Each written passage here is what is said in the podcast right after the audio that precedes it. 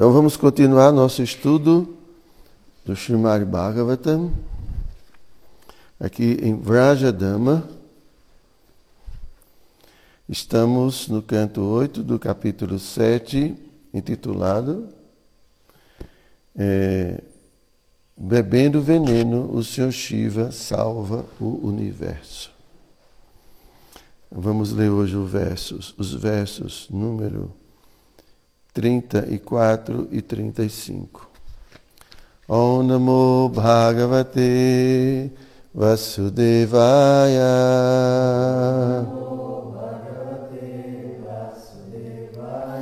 Om Namo Bhagavate Vasudevaya.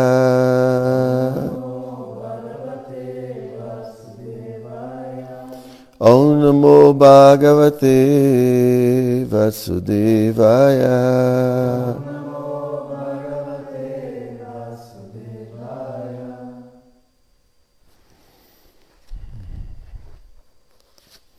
Então eu vou ler o verso sozinho. Tatasya sada sato parata parasya namja Nandya Swarupa Gamane Prabhavanti Bhumna Brahmanadhaya Kimuta Sam Samstavane Vayamtu Tasarga Sarga Vishaya Pishakti Matram Então, vou ler agora a tradução de cada palavra. Tat, portanto, Tássia disto, T, de vossa onipotência, Sat Asatorro, das entidades vivas, móveis e inertes. Para Tahá, transcendentalmente situado. Parácia, muito difícil de ser entendido. Nem Andjaha, como é Swarupa Gamani, aproximar-se de tua realidade. Prabhavanti é possível. Brahmanaha, ó pessoa grandiosa. Brahma Adayaha, mesmo pessoas tais como o Senhor Brahma. Kim Uta. Que dizer então de outros? Samstavane, em oferecer orações, Vayam, tu, no que se refere a nós, Tat, de ti, Sarga Sarga Vishayaha, criações da criação api, embora Shakti Matram, dentro de nossa capacidade. Então a tradu tradução e o significado foram dados por sua divina graça, Srila Prabhupada. Nem mesmo personalidades como o Senhor Brahma e outros semideuses podem entender tua posição pois estás situado além da criação móvel e imóvel. Já que ninguém consegue entender-te de verdade, como pode alguém oferecer-te orações? Isto é impossível. No que se refere a nós, somos entidades incluídas na criação realizada pelo Senhor Brahma. Nestas circunstâncias, portanto, não podemos oferecer-te orações adequadas. Porém, na medida em que nossa habilidade o permite, expressamos os nossos sentimentos. Então vamos ler o verso 35. Ó maior de todos os governantes, tua verdadeira identidade é impossível de ser entendida por nós. Até onde podemos ver, tua presença traz para todos felicidade próspera. Ninguém pode apreciar as outras atividades que executas. Nossa compreensão resume-se a isto. Então vamos agora ao significado. Quando os semideuses ofereceram essas orações ao Senhor Shiva, seu propósito íntimo era satisfazê-lo para que ele pudesse corrigir a situação perturbadora criada pelo veneno Hala Hala. Como se afirma no Bhagavad Gita 7.20, Kamais tai stai urita gyanaha prapadyante anya devataha. Quando alguém adora os semideuses, isto, na certa, se deve aos desejos profundamente enraizados que ela quer satisfazer, valendo-se da misericórdia desses semideuses. De um modo geral, ao prestarem adoração aos semideuses, as pessoas são impelidas por algum motivo subjacente. Shila Prabhupada Ki Jai. Om Jnana Timirandasya Gyanam Jana Shalakaya Chakshu Unilitam Jena Tasmai Shri Gurave Namaha श्रीचैतन्यमनोभीष्टं स्तप्तं जेन भूतले स्वयंरूपकदा मह्यं ददाचि स्वापदं चिकं नमो विष्णुपदाय कृष्णप्रेष्ठाय भूतले श्रीमातहृदयानन्दगोस्वामीति नामिने नमो विष्णुपदाय कृष्णप्रेष्ठाय भूतले श्रीमद्भक्तिवेदान्तस्वामिनीति नामिने Vanchakaupa Taruvyasya Kripa Sindhu Vyaiva Cha Patitanam Pavanebhyo Vaishnavibhyo Namo Namaha Então aqui, né, Prabhupada, bom dia, tudo bem? Como é seu nome? Verena. Verena. Verena. Diferente.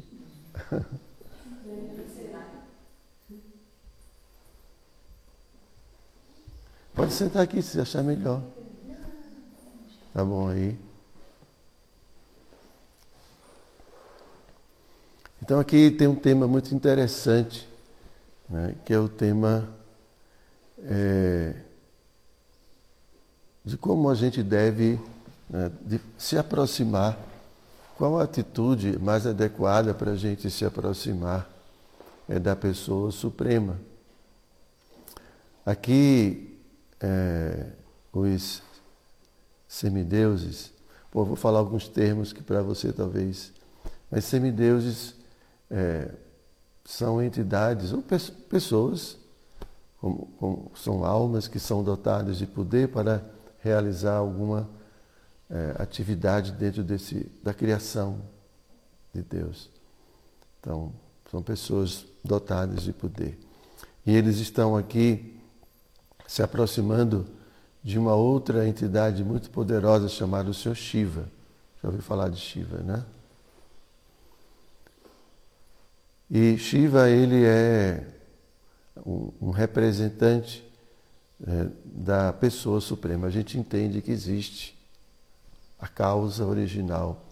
Né? E essa causa original de tudo, ele, essa causa também é uma pessoa. Tá? Porque se não fosse pessoa, né? então não existiria nenhum ímpeto para se criar qualquer coisa, né? porque quem cria uma coisa é uma pessoa. Né?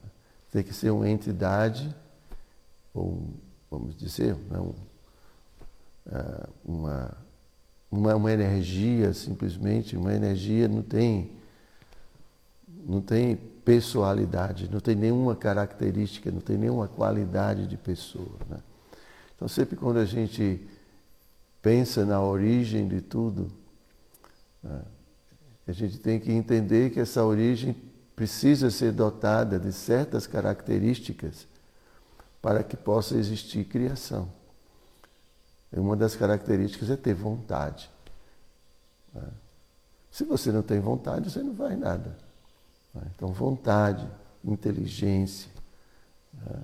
propósito, tudo isso remete, nos remete a uma pessoa. Só que não é uma pessoa comum porque quando a gente pensa pessoa, né, devido a esse, esse fenômeno do antropomorfismo, a gente tem a tendência a sempre projetar o que nós entendemos como pessoa, de, pela nossa experiência, na pessoa suprema. Mas a pessoa suprema é espiritual. Então existe uma categoria diferente de personalidade. Uma personalidade espiritual é diferente de uma personalidade material como é a nossa condição agora. Né? Apesar de sermos almas espirituais, a gente está vivendo né, dentro né, de uma atmosfera, seja nosso corpo, seja esse mundo, uma atmosfera bem diferente da atmosfera espiritual. Que a atmosfera material é muito limitada. Então, quando a gente fala da pessoa suprema, é uma pessoa que tem características que não estão limitadas pela existência material. E o Senhor Shiva, ele, ele é um representante, né? porque ele, assim como o Senhor Brahma também, que é conhecido como arquiteto, né? que projeta todas essas formas materiais e tudo, o Senhor Shiva é quem dissolve tudo né? no final. E assim, essas pessoas são dotadas de poder. Como tem muitos outros semideuses. Né? E aqui para estar falando né, de que a aproximação né, de alguns semideuses do Senhor Shiva tinha um propósito ulterior, não, não era simplesmente um propósito de amá-lo ou de servi-lo. Quando a gente fala um propósito ulterior, porque na verdade nossa aproximação, não só da pessoa suprema, mas de qualquer entidade viva, deveria ter esse propósito, deveria ser amar. Ao me aproximar do Adriano, eu teria que, obviamente, me aproximar com atitude amorosa. Amor não é, não está falando de amor é, amor de gênero, ou amor mesmo biológico. A gente está falando de uma atitude de querer compartilhar, de querer, é, de querer contribuir para a vida do outro. Isso deveria ser o motivo pelo qual a gente é, se aproxima, se aproxima de, de uma pessoa. Agora, quem gosta né, de a gente se aproximar de alguém já com, com segundas intenções? É assim que a gente fala, não é? Você está com segundas intenções. Diz que o santo desconfia quando a esmola é muito grande, né? Até o santo fica desconfiado. Começa assim, né? Oh, sim. Né? Porque isso é, é a atitude característica desse mundo material. Por quê? Por que, que a gente tem essa atitude? Porque a gente está muito vazio. Né? A gente é muito carente. Então a gente se aproxima, né, como pidão, né, chama pidão. Como é que ela é em São Paulo? Pidão. Pidão também, né? A gente já tem essa coisa de se aproximar pedindo, para pedir, porque a gente é muito carente, a gente precisa, né? é, precisa do outro para que o outro nos complete, para que o outro nos satisfaça. Né? Então é diferente de uma pessoa que está plena. Né? Se você está bem, se você está feliz, se você está transbordando, você não vai pedir, você vai dar. Né? Isso é maturidade da vida humana, ou mesmo da vida espiritual. Aquele, o nome dele, aquele Abraham Maslow, né, que é um psicólogo, ele fala da pirâmide né, de necessidades humanas e o ápice é servir. Né? Quando a pessoa já passou pelos, pelas necessidades mais instintivas, né, básicas, ele já superou tudo isso, então ele está pronto. Ele está pronto para contribuir com a sociedade humana, ele está pronto para se doar. Como é que a gente vai se doar se a gente não tem nem o que se doar? Né? Então, quando, quando a gente é muito carente, quando a gente é muito, muito vazio, né? porque nós estamos negligenciando nossa vida. Quando a gente fala gente, estou falando almas, tá? Almas espirituais. Nós somos almas. O que satisfaz o corpo é comida, é assim, coisas materiais, tá? Então, é, o meu corpo material tem relação com outras coisas materiais.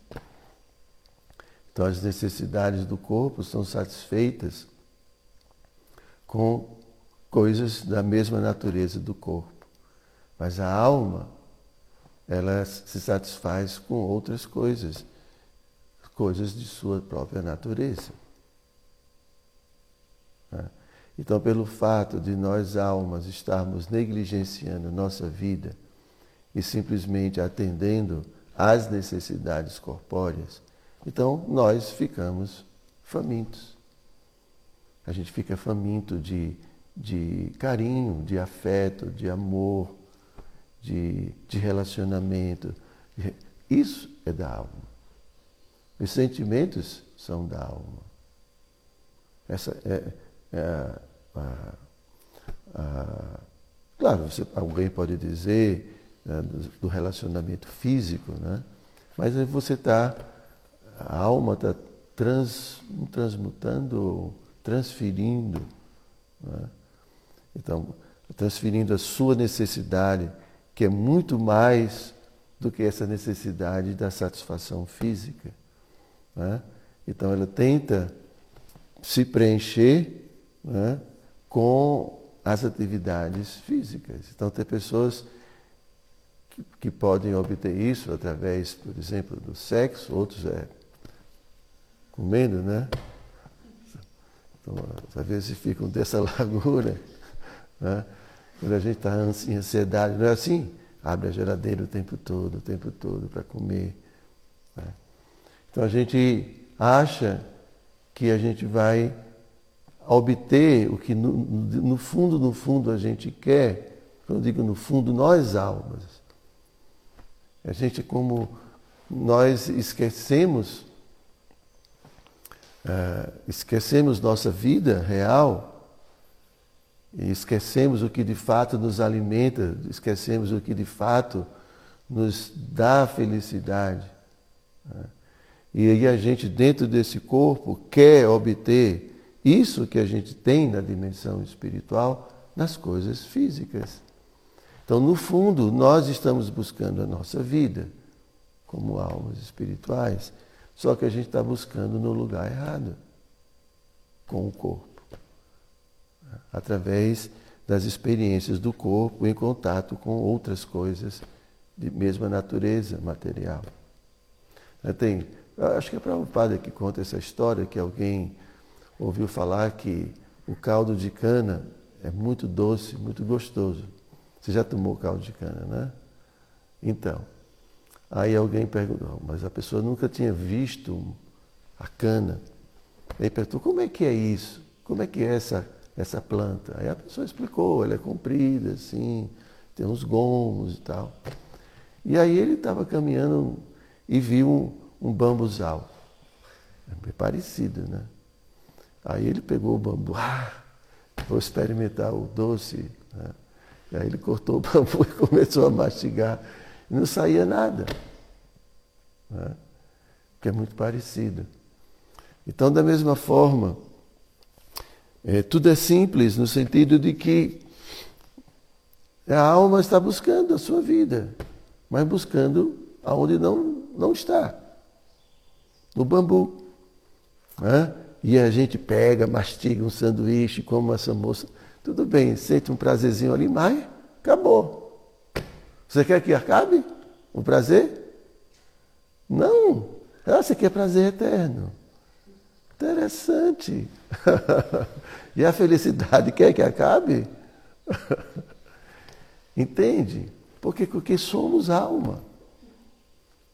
Mas a gente fica buscando nas coisas. E aí, quando a gente se aproxima de alguém, a gente vê, vai com a expectativa dos nossos relacionamentos espirituais, que são eternos, que são puros, que são perfeitos.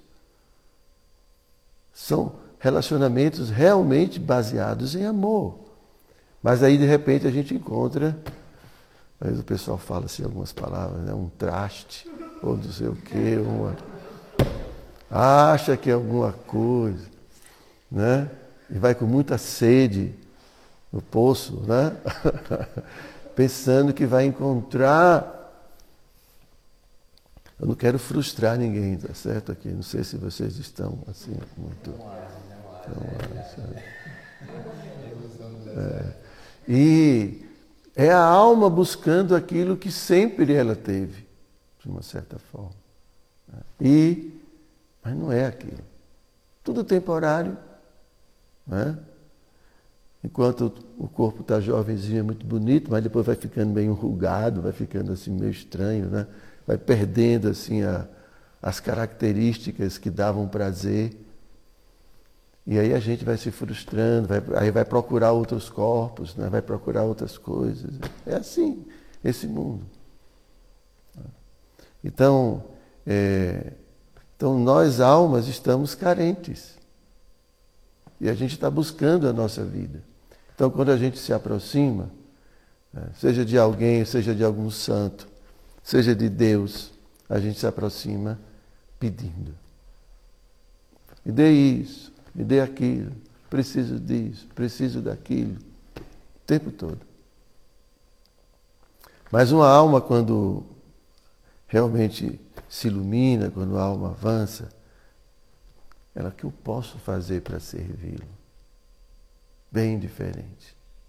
Eu não preciso de nada. Absolutamente de nada. Tudo que eu quero é servir. Mas mesmo quando eu tiver com um problema, mesmo quando eu tiver com um problema, porque ele entende que nada acontece sem a sanção da pessoa suprema. Então, mesmo alguma dificuldade que venha, vem né, por algum, alguma, algum propósito. Né?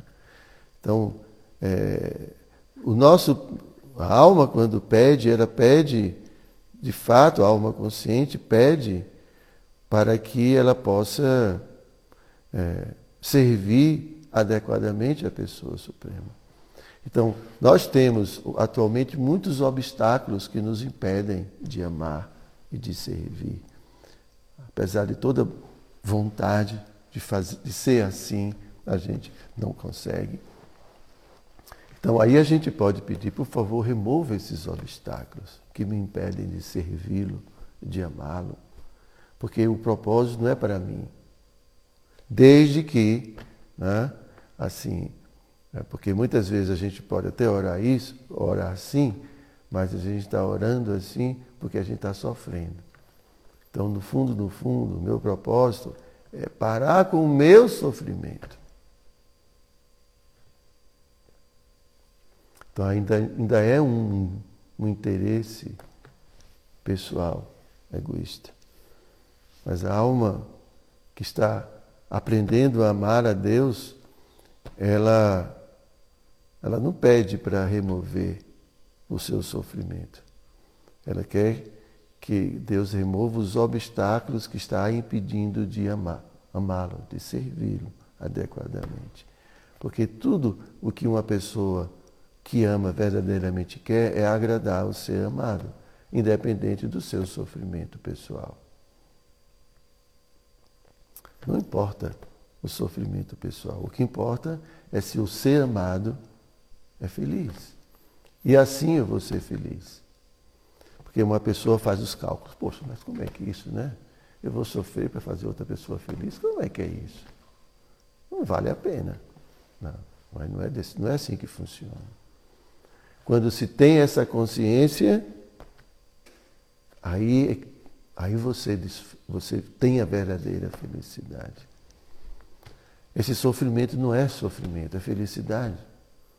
Não é assim como a mamãe né, sofre para ver a felicidade do filho. E quando o filho está sorrindo, não é? aí ela fica feliz. É assim que acontece. Então, os semideuses estão aqui, para estar comentando, né? que eles estão se aproximando do Senhor Shiva, em outras palavras, não é essa glorificação toda, porque olha você, é tudo isso. Eles estavam com segundos, segundas intenções. Então estavam glorificando para agradar o Senhor Shiva, para que o Senhor Shiva pudesse resolver o problema deles.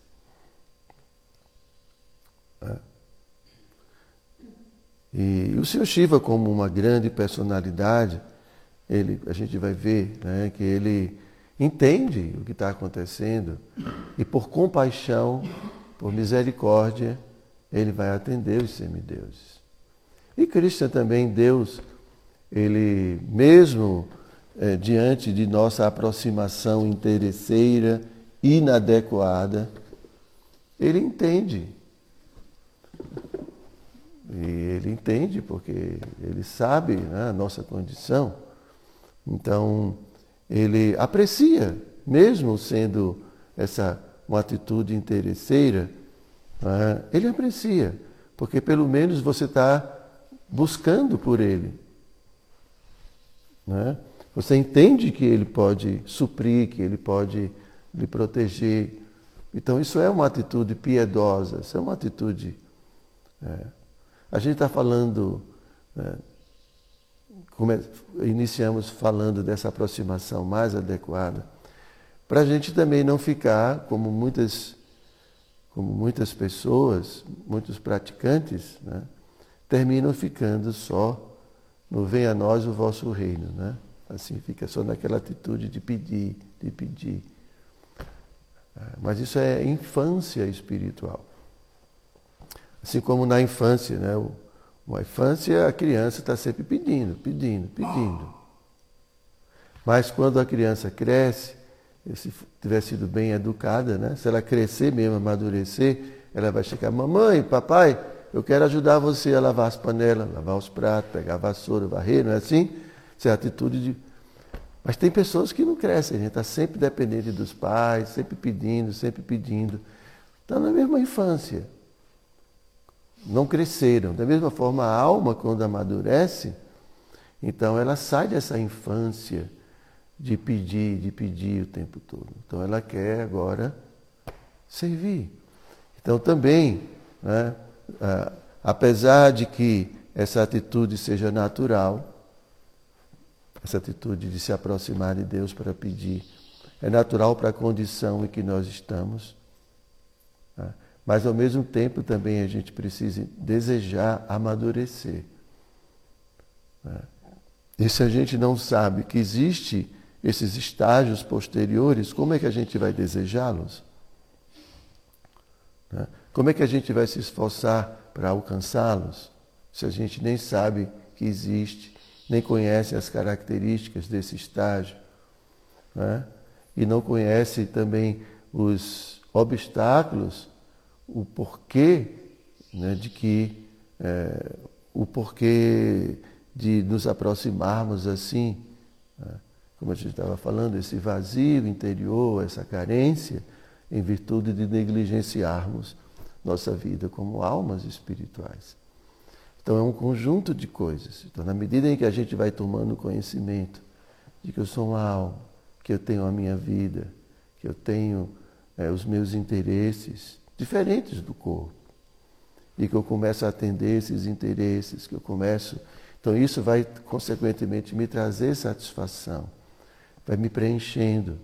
E cada vez mais, quanto mais a gente tiver vivendo nessa consciência espiritual, né, mais rapidamente eu vou ficar pleno. Porque tudo é proporcional, tudo é gradual. Não é, não é que de uma hora para outra a gente vai conseguir é, viver uma vida de, de plenitude espiritualmente. Mas é um caminho. Né? Então a gente vai adotando isso. Então ninguém está exigindo que do dia para a noite a gente já se torne perfeito. Não está exigindo isso.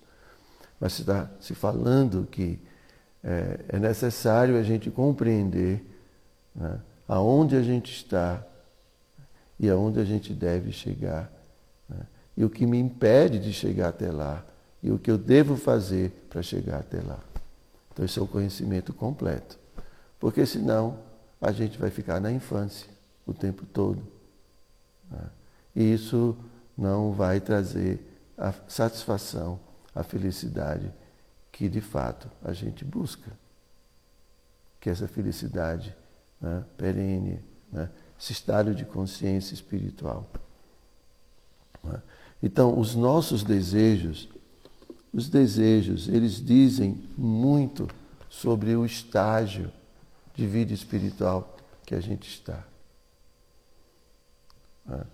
O tipo de desejo que você tem diz muito sobre o quanto nós ainda estamos identificados com esses corpos ou não.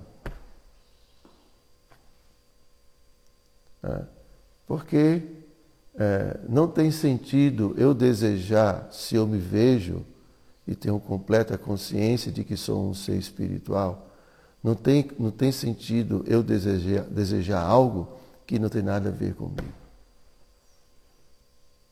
É. Assim, a gente sempre dá o exemplo do peixinho, né? Não tem sentido um peixe desejar uma, um apartamento lá em Boa Viagem. Acho que um peixe poderia desejar, tudo bem, morar no Oceano Pacífico, ou no Oceano, qualquer coisa assim, ou num aquário, sei lá, um aquário maior, tá? teria sentido, mas desejar morar num apartamento em boa viagem e ter um carro, isso não tem sentido para um peixe. Ele não vai nem poder usar essas coisas. Entende? Então, da mesma forma, né, só quando uma alma está muito iludida com a existência material e proporcional, né, proporcionalmente, ela vai desejar mais ou menos coisas desse mundo. Porque esse mundo não faz parte da gente. Quanto tempo? Você viu a etiqueta aí? Quanto tempo você tem ainda nesse mundo? Tem um prazo de validade, você já viu aí? Não. Entende? A gente, mesmo que a gente queira ficar aqui para desfrutar né, dos, dos sucessos materiais,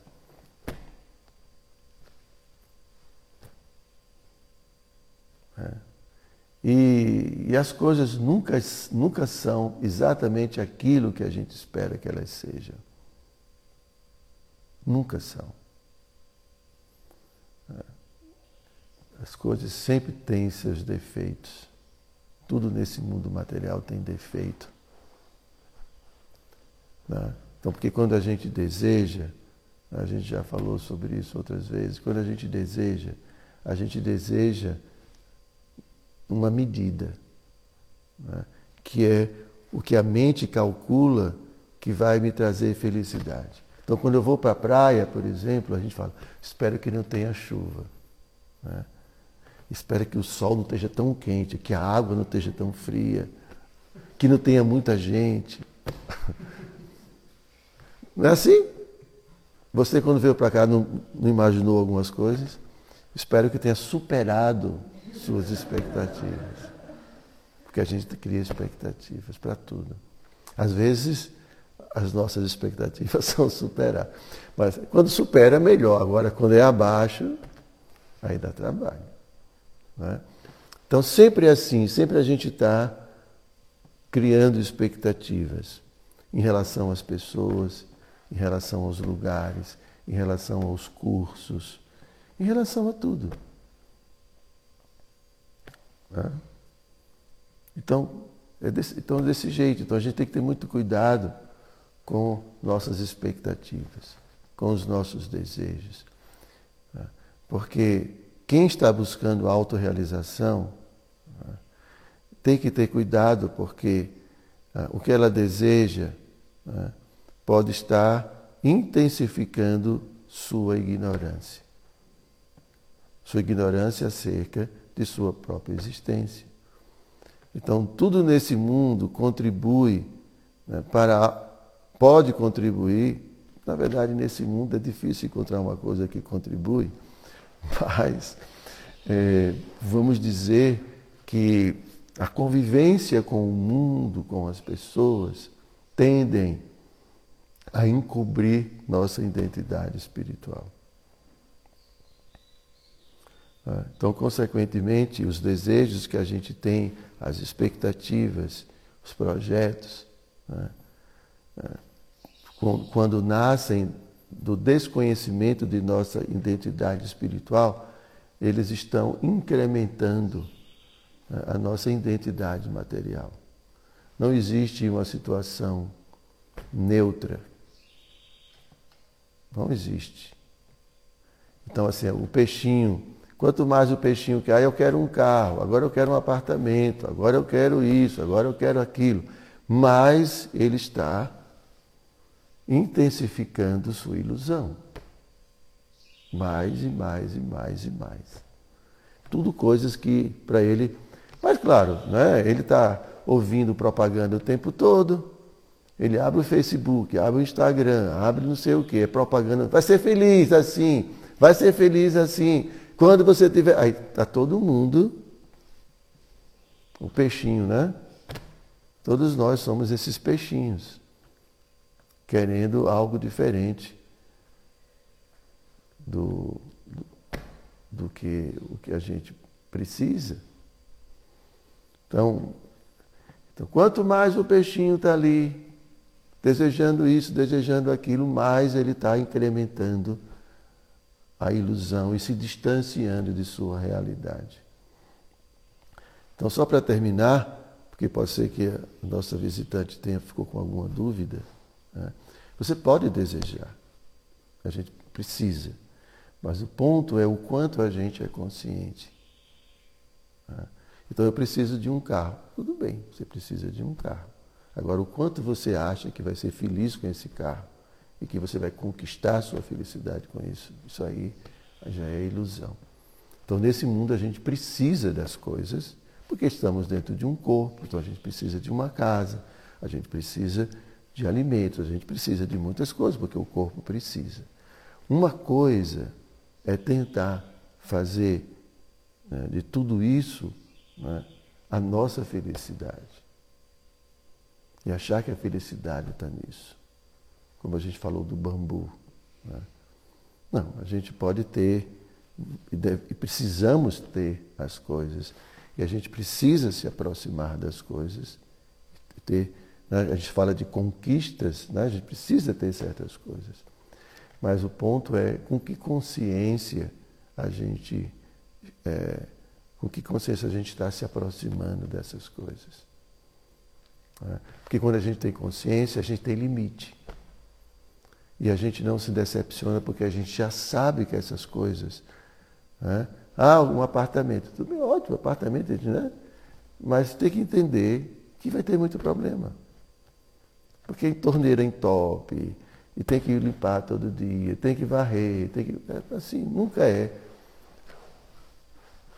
Por mais incrível que seja. E se o problema não for. É, aí tem o síndico, tem os outros vizinhos. É? Então a gente precisa, precisa às vezes de um carro, mas não precisa ser o carro mais caro do mundo. Né? É um carro para se locomover, mas a gente quer um carro, às vezes, para poder desfilar na rua e ostentar poder. Né? E assim por diante. E, e aí vai, né? Então, vida simples, vida equilibrada, né? para ter tempo para cultivar as necessidades da alma. As coisas materiais são necessárias, tá? mas se a gente sofistica muito, pensando que vai ser feliz com essas coisas, a gente é, perde o tempo que a gente precisa para cultivar a alma. Tá? Então, vida simples para ter tempo para nós mesmos, almas espirituais. E aí ser felizes. Ok? Se alguém tiver alguma pergunta.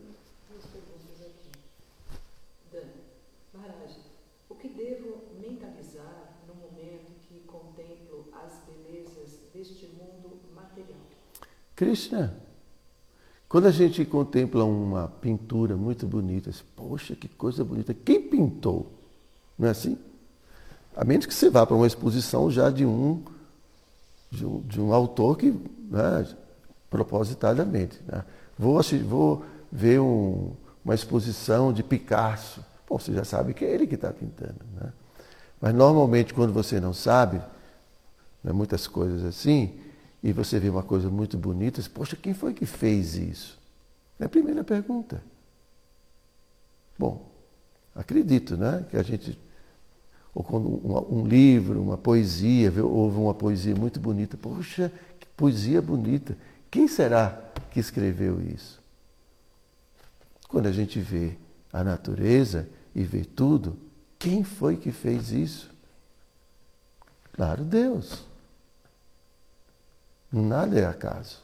Não existe acaso. Né? Então é dessa forma que a gente pode se manter sempre conectado e protegido. Porque a tendência de é, que a tendência que a gente tem quando diante de uma coisa muito bela é que a gente quer, ó, se apropriar para poder desfrutar disso, explorar isso. E quando a gente não entende né, que a natureza pertence a Deus, claro que ele não é um ser egoísta e ele está compartilhando isso com todos nós, mas a gente precisa entender de quem é. E agradecer, ser grato e se apropriar na medida certa de sua necessidade, para que não falte para outros.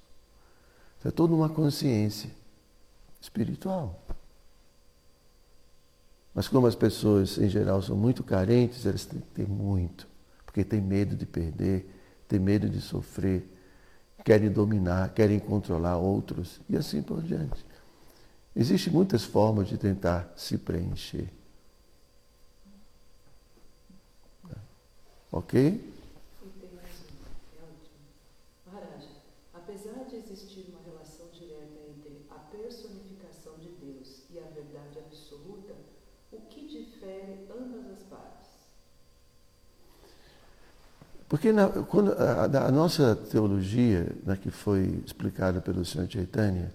nós entendemos que ah, tudo é igual e diferente da pessoa.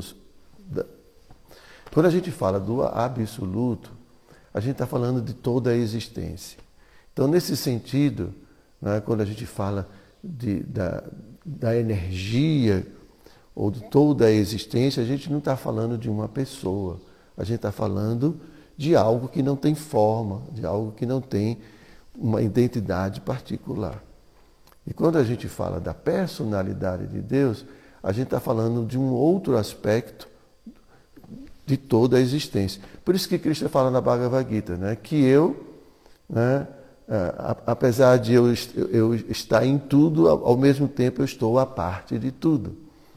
Então, é, a ideia de que ah, o absoluto, toda a existência, ela é cheia de variedades, que não é um monismo, é, um, um monismo, é, o Ramanujacharya fala de Vishisha Dvaita, então é um, um monismo qualificado, porque a ideia do todo é, que foi pregada ou foi divulgado por Shankaracharya, que é um impersonalismo ou uma, simplesmente uma consciência que não tem nenhuma qualidade. Você não pode dizer que essa consciência ela é infinita, porque você já está qualificando. Você não pode dizer que essa consciência é eterna, porque você já está qualificando. Você não pode dizer que essa consciência tem consciência, porque você já está qualificando. É uma coisa que você não pode simplesmente falar nada. Uma coisa assim meia louca. Né? Então, os acharyas criticam muito, porque como você pode falar de uma coisa que não é uma coisa? Que não tem substância, não tem característica, não tem qualidade. Então, nós compreendemos que uh, a fonte de tudo, a causa de tudo, ou toda a existência que inclui mundo material, mundo espiritual, toda essa totalidade, ela é cheia de variedades. Então, a, a, é, esse ser supremo, né, que a gente chama de Krishna, como tem muitos outros nomes, ele, a, ele se expande, né? e, e, toda essa expansão que gente, é, o que a gente, é o que a gente percebe como existência material, o mesmo existência espiritual, tudo isso é expansão de energia. Então, por um lado, essa energia é Deus e por outro lado não é. Essa relação. Então, assim, não, não existe, assim, num sentido, não há nenhuma separação, tudo é uma coisa só. Mas, ao mesmo tempo, essa coisa pode ser separada em, vamos, em diferentes categorias. Não sei se eu consegui explicar. Você está me olhando assim, Pátrica? Eu compliquei mais a história. Assim, a verdade absoluta da pessoa suprema é, não há uma A verdade absoluta é tudo e ao mesmo tempo é Krishna. Ao mesmo tempo, a mesma coisa. Assim como o Sol. O Sol é um planeta. Eu já sempre dei esse exemplo do Sol, para o para sempre dar. É um planeta, mas ao mesmo tempo esse planeta ele se expande através de suas energias. O calor, a luz, o calor e a luz não está só no planeta Sol, ele se expande. Então a gente pode dizer que a luz e o calor é o Sol, porque faz parte do Sol. Mas ao mesmo tempo não é o planeta Sol. Como também o, fogo. O fogo está num canto só, mas ele tem energia, calor e a luz também. E o calor e a luz se expande. E a gente fica perto da fogueira e a gente sente o calor. A gente sabe que não é o fogo exatamente, é o calor do fogo, e o fogo está no canto. Né? Então, é e não é ao mesmo tempo. Então, a gente pode separar o fogo, como a gente pode separar o planeta Sol, e a gente pode estudar só a energia do Sol, o calor e a luz. São coisas separadas. Mas, ao mesmo tempo, não são separadas porque essas existências elas são dependentes Quer dizer, o, a luz e o calor depende do Sol. Então faz parte do Sol. Então, da mesma forma, o absoluto né, pode ser visto né, assim, com toda essa manifestação, toda a realidade, mas ao mesmo tempo, né, tudo isso parte de uma personalidade, de um ser consciente. É um ser consciente que possui diferentes energias e essas energias, elas manifestam tudo que a gente vê. Então, é, é e não é ao mesmo tempo. Por isso que Krishna fala, eu estou presente em tudo e ao mesmo tempo estou a parte de tudo. Porque ele está em tudo. Mas, é, por exemplo, tudo isso aqui é Deus. Não tem nada fora de Deus. Tudo. Mas ao mesmo tempo eu não posso dizer que isso aqui é completamente Deus. É uma energia dele. É a energia dele. A gente está pisando nele, está fazendo tudo. Nós somos parte dele. Não tem nada. Não existe nada que não seja parte de Deus. Assim como o nosso corpo, o seu corpo. O estômago faz parte do corpo? Braços, olhos, tudo fazem parte. O corpo é o corpo. Mas o corpo tem muitas características, tem muitas, é, tem uma, uma variedade. E no final de tudo, você, né, o indivíduo, é que está, é o que é mais importante, não é o corpo que é mais importante, é o indivíduo. Porque ele é quem está fazendo tudo através do corpo. A inteligência, comparando com o corpo, a inteligência é que está comandando todas as coisas. Nada iria acontecer se a inteligência perdesse sua suas capacidades. Da mesma forma, é, o ser supremo é inteligência. E essa inteligência, esse ser, porque não é só inteligência, também vontade, também desejo, é uma pessoa.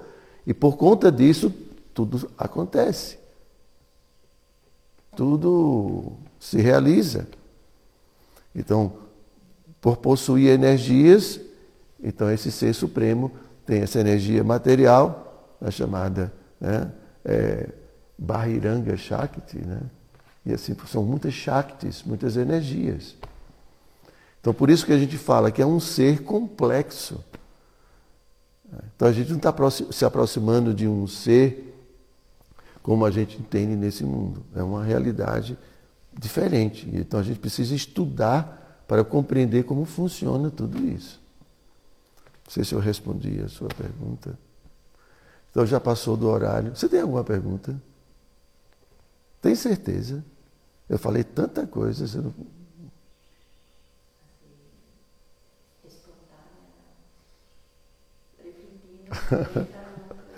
Tudo bem. Ok, então muito obrigado pela presença de todos. Hare Krishna.